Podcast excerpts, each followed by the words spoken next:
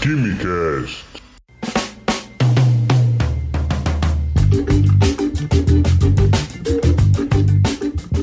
Alô, gênios, apreciadores de Química e Ciências no meu Brasil, senhoras e senhores, sejam muito bem-vindos e bem-vindas a mais um Quimicast. Eu sou o Vinícius, químico e pesquisador, e lá vamos nós para mais um Quimicast interdisciplinar, isso mesmo. Vamos hoje falar sobre o início da era nuclear, marcada por uma série de eventos que culminaram nos bombardeios às cidades de Hiroshima e Nagasaki em agosto de 1945. Então, é um marco que está completando esse ano 75 anos. Então, o programa de hoje vai trazer um pouquinho de informação química relacionada a esse contexto da época, o desenvolvimento de armas nucleares e tudo mais, e também trazer algumas pinceladas, algumas pitadas de história para corroborar e ajudar na compreensão do contexto da época, tá certo? Não sai daí que o episódio está bem legal hoje, mas antes os nossos recados da semana.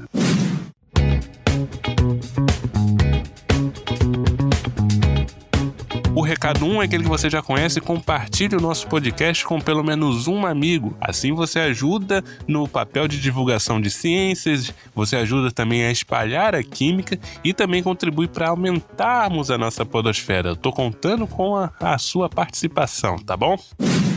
E o recado 2 é a divulgação de um podcast, o podcast do pessoal do SESC do Distrito Federal, o Pod SESC DF, que já tá com diversos episódios falando sobre diferentes temas. Tem episódios sobre buraco negro, sobre astrobiologia, a origem de elementos químicos, biologia marinha, enfim, tantíssimos outros eles estão começando na primeira temporada. E se você quiser acompanhar mais um material bastante legal de divulgação científica, o link vai estar aqui na descrição do post para você ir lá e ouvir, tá certo?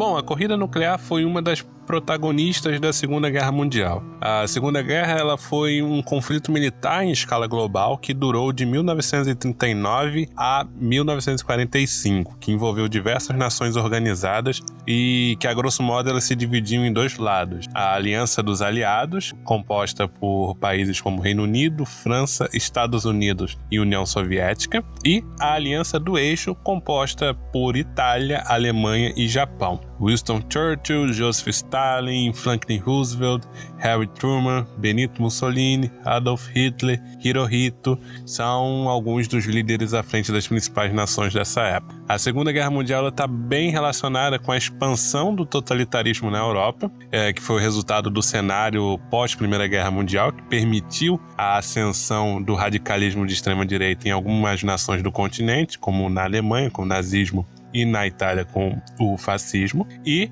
uma das causas diretas do conflito foi justamente o expansionismo da Alemanha nazista ao longo da década de 1930, sendo que o estopim para o conflito ele aconteceu quando a invasão quando a Alemanha invadiu a Polônia em setembro de 1939. 1939 é um ano importante no programa de hoje e ele vai ser citado algumas vezes aqui no início, porque uma série de eventos se deu, aconteceu nesse ano.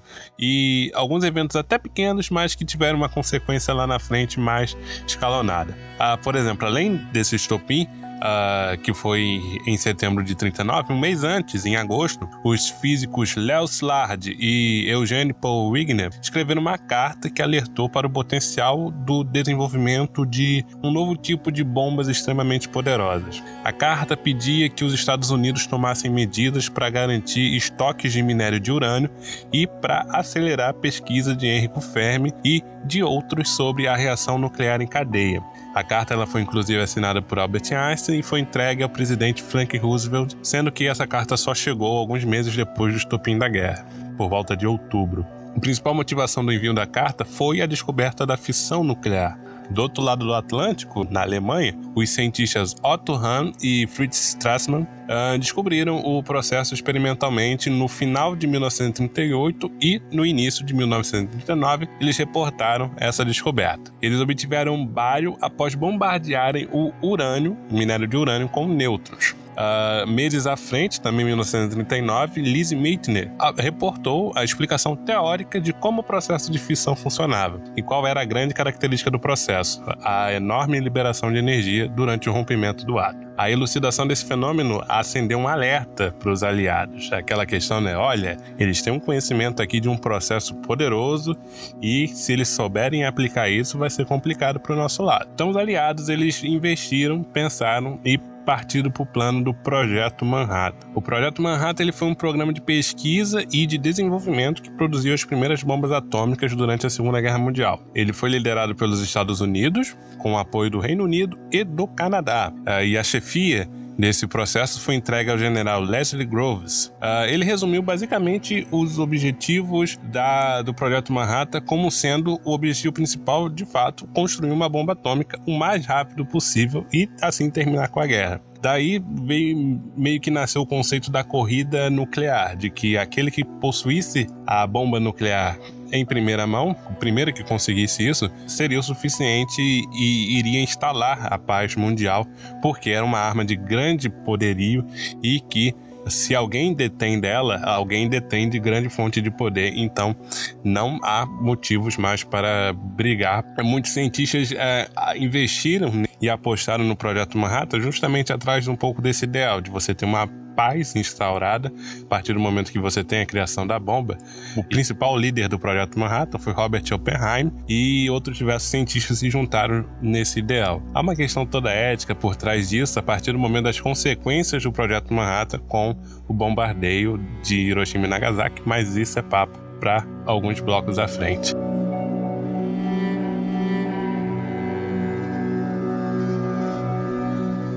Bom, explicando, a fissão nuclear é uma reação nuclear ou um processo de decaimento radioativo. Eu vou falar da fissão como uma reação nuclear porque é um exemplo mais prático. Você tem um átomo e seu núcleo é bombardeado por nêutrons. Nisso você tem a formação de um isótopo de um átomo que foi bombardeado. Refrescando a nossa memória, isótopos são espécies de mesmo número atômico, ou seja, de mesmo número de prótons. Então, se você tem um bombardeio de nêutrons, você não afeta o número de prótons, você vai formar uma espécie de maior massa, porém o número de prótons vai ser mantido, por isso ele é um isótopo. E esse isótopo ele é instável, ou seja, ele não tem é, garantia de se manter fixo naquela forma durante um período de tempo. Então, em um determinado tempo, ele vai se romper, ele vai se quebrar. E durante essa quebra ocorre uma grande liberação de energia. Relembrando aqui também que o núcleo de um átomo ele é composto por prótons, partículas subatômicas de carga positiva, e por nêutrons, partículas subatômicas de carga neutra ou nula. Uh, são as duas partículas que definem a massa atômica. Então, só uma curiosidade: o nêutron havia sido descoberto há pouco tempo, em 1932, por James Chadwick,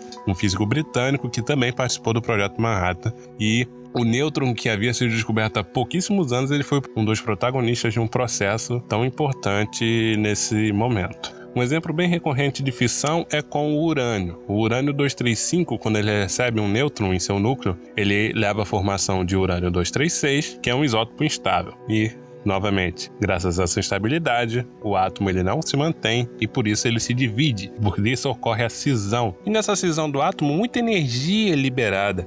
E não só energia, como também nêutrons são liberados. E esses nêutrons eles vão encontrar outros átomos de urânio 235 e com isso a reação em cadeia é formada.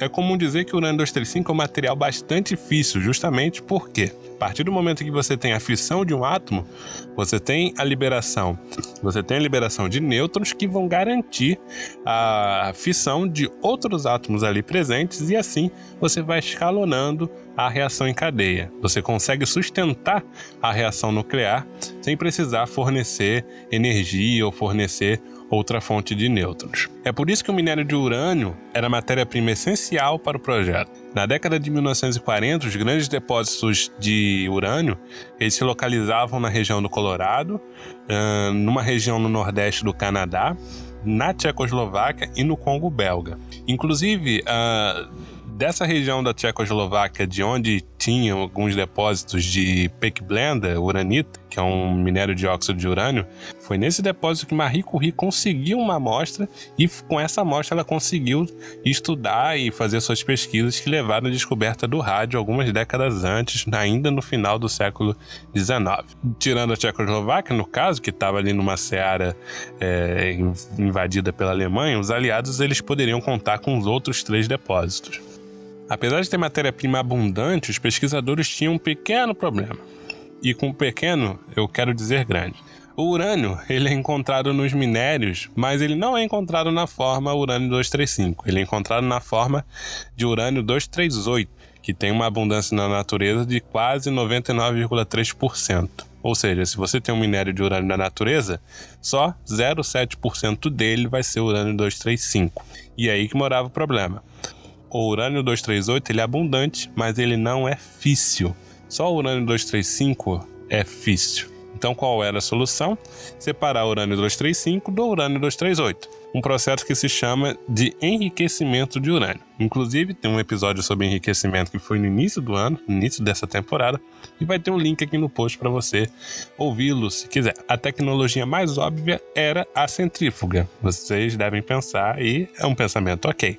Porém, separar átomos de massas diferentes era super interessante com centrífugas, mas na teoria aplicada a átomos que variavam assim, uh, uma massa relativamente pequena, de três unidades, não teve muito êxito. Foram necessárias tecnologias de separação eletromagnética, separação por difusão gasosa, por difusão térmica, que contribuíram muito mais para o projeto e se, pois se mostraram bastante eficientes. O enriquecimento ele consegue elevar a porcentagem de urânio 235 até 89% sendo que para atingir esses níveis era necessário muito investimento e nessa época só os países desenvolvidos, os ricos mesmo, poderiam lançar mão de um projeto como esse. E ainda bem, né? Já pensou se fosse algo simples que qualquer um com uma merreca conseguisse fazer? Não ia ser muito legal uma galera por aí com urânio 235 no bolso. Enfim, o fato de ter a menor fonte de matéria-prima, enfim, deixava os alemães com uma certa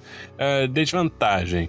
Uh, e no que se refere ao financeiro, a Alemanha detinha condições de investir em peso em um processo desse tipo. Uh, tinha um grande desenvolvimento no processo de produção de armas, de mísseis, tinham recursos humanos, tinham recursos técnicos, recursos de pesquisadores e tudo. Só que o que acontece? O fato de Hitler e, de acordo com os historiadores, ele era descrente em relação ao uso de energia atômica como arma nuclear. E ele concentrou toda a sua atenção nos primeiros mísseis balísticos de explosivos convencionais, os chamados de V1 e V8, que foram construídos por seus engenheiros e que ele depositava toda a confiança de que eles seriam melhores do que qualquer outra arma.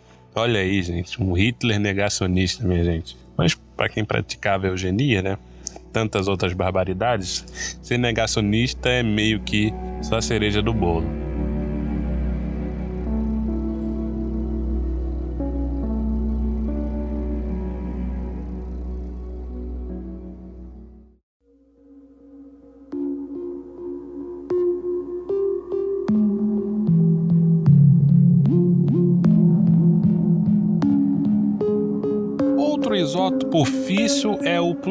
Plutônio 239.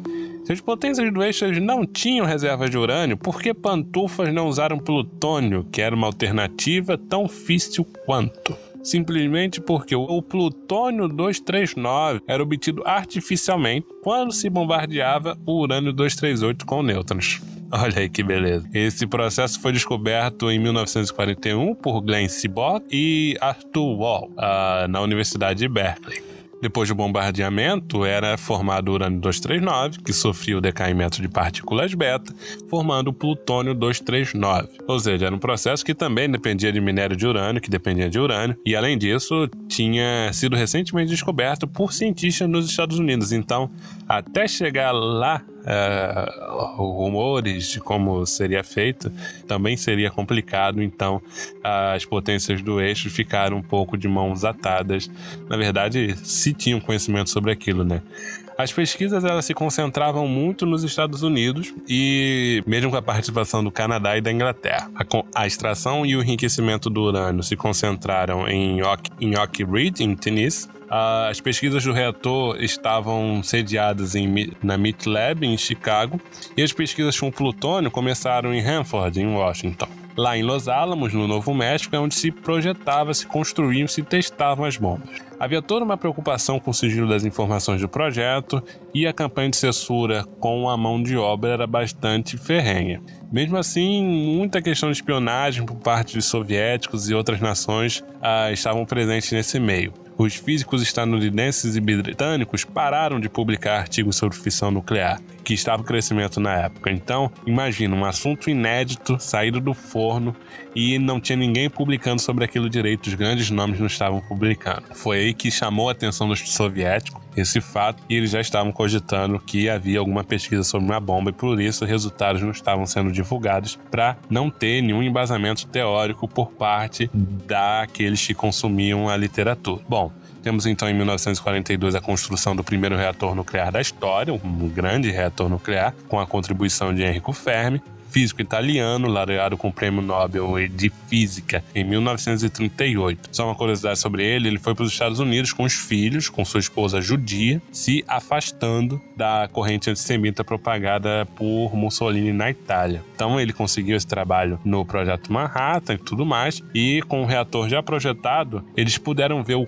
quão autossustentável era o experimento previamente descrito, e o passo seguinte então foi começar a projetar as armas.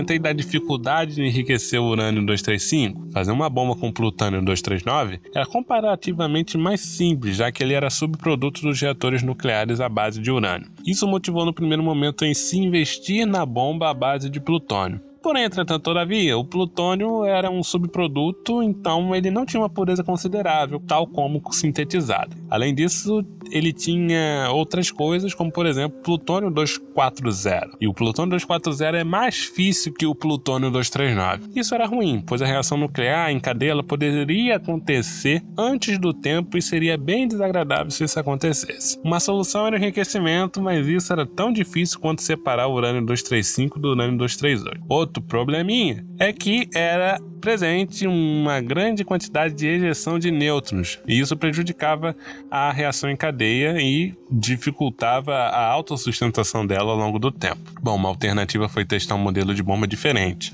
O modelo que tinha sido projetado até então era de detonação. Você tinha uma estrutura na qual, após ser acionado o um mecanismo, ocorria o contato entre duas massas subcríticas e assim a reação em cadeia se iniciava. Esse modelo funcionou bem quando as massas usadas eram de urânio enriquecido. Bom, o modelo testado por plutônio foi o modelo de implosão.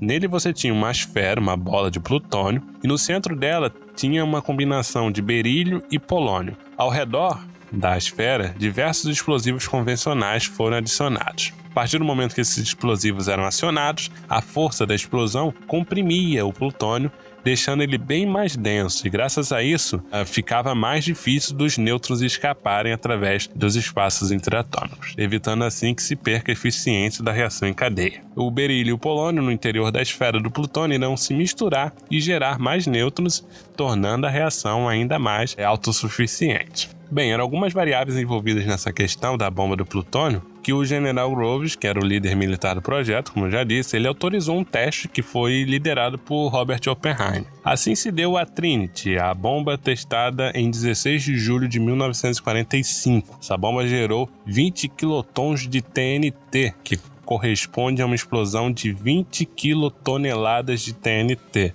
né? Quiloton, quilotonelada e uma quilotonelada de TNT tem energia em torno de 4,18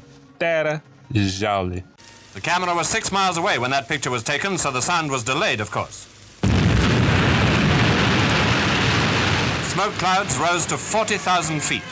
Bom, Truman, presidente estadunidense nessa época, utilizou os resultados do teste como grande vantagem durante a Conferência de Potsdam. A essa altura, a Alemanha já havia se rendido após sucessivas derrotas na Europa, e os italianos, que estavam enfraquecidos desde a morte de Mussolini, também haviam declarado rendição. A Conferência de Potsdam tinha como objetivo o estabelecimento da ordem pós-guerra, assuntos relacionados a tratados de paz, é, contornar efeitos da guerra, e também repartiram a Alemanha nesse meio todo aí, né? Aquela divisão que a sabe, Alemanha Ocidental e Alemanha Oriental.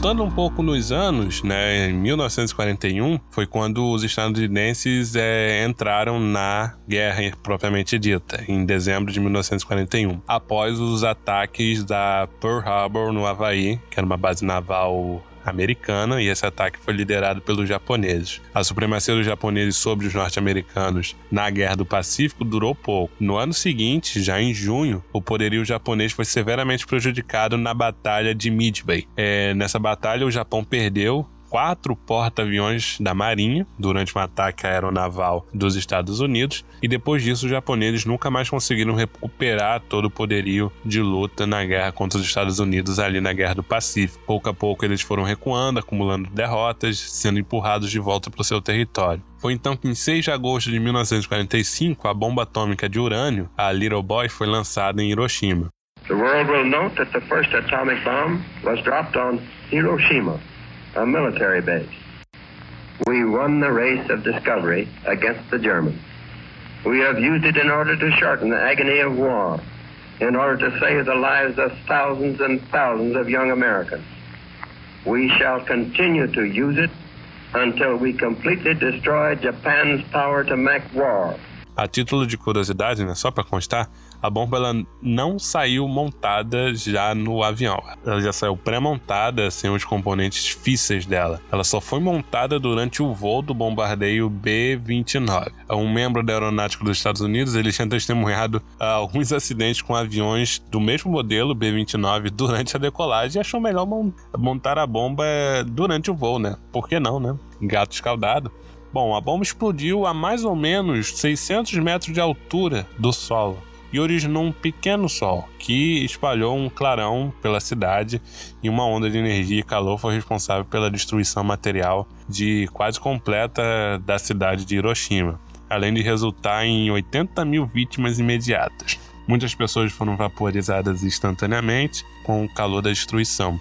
Outras mais distantes do local do lançamento foram carbonizadas tiveram grandes incêndios, foram registrados por toda a cidade. A Little Boy ela tinha 3 metros de comprimento, 65 kg de carga explosiva de urânio 235 e um poder explosivo de 15 quilotons. E apesar das consequências gravíssimas e tristes até hoje, ela foi considerada ineficiente, pois menos de 2% do material físsil sofreu de fato fissão.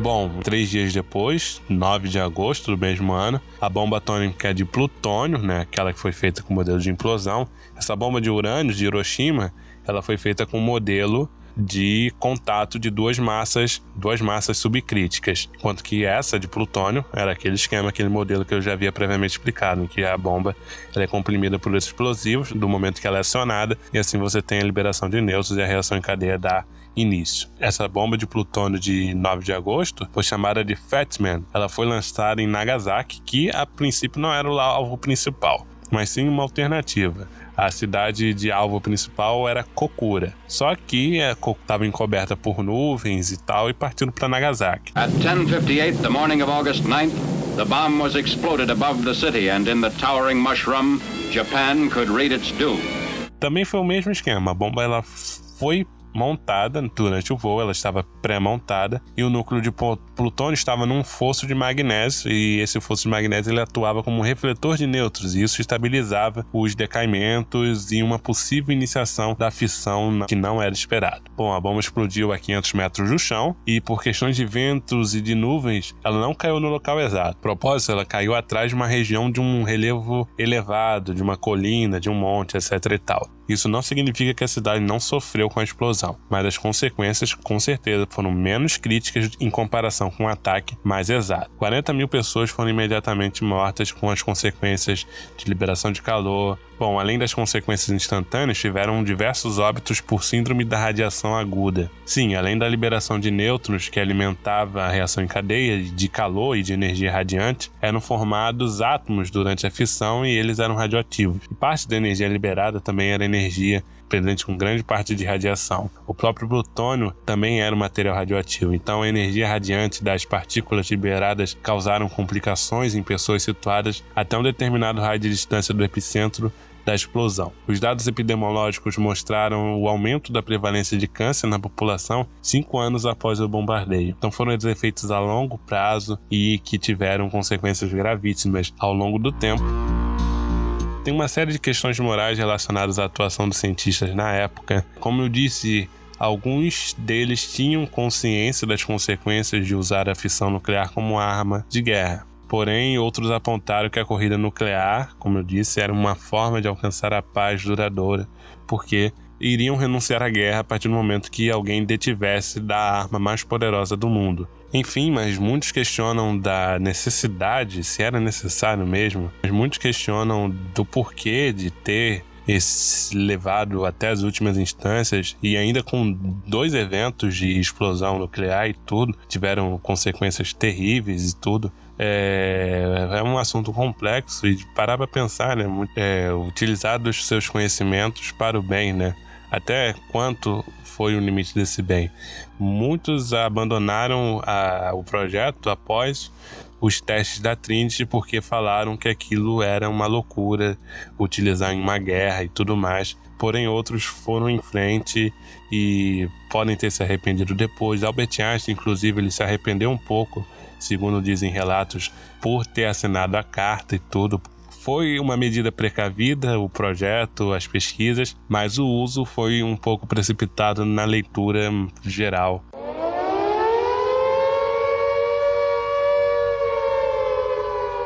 o assunto de armas nucleares não acabou por aqui e o conhecimento da época ele foi bastante importante para o desenvolvimento de uma nova fonte de energia, energia nuclear. E esse assunto próximo podcast se vocês curtirem esse, tá bom? Dúvidas, sugestões? desejos de temas etc e tal, caneladas durante esse episódio, historiadores que estiverem ouvindo, falei alguma coisa equivocada, por favor, mandem mensagem que eu estarei corrigindo na próxima edição. Tudo bem? Então eu fico por aqui, eu espero que gostem, compartilhem com um amigo. Um grande abraço a todos e até a próxima.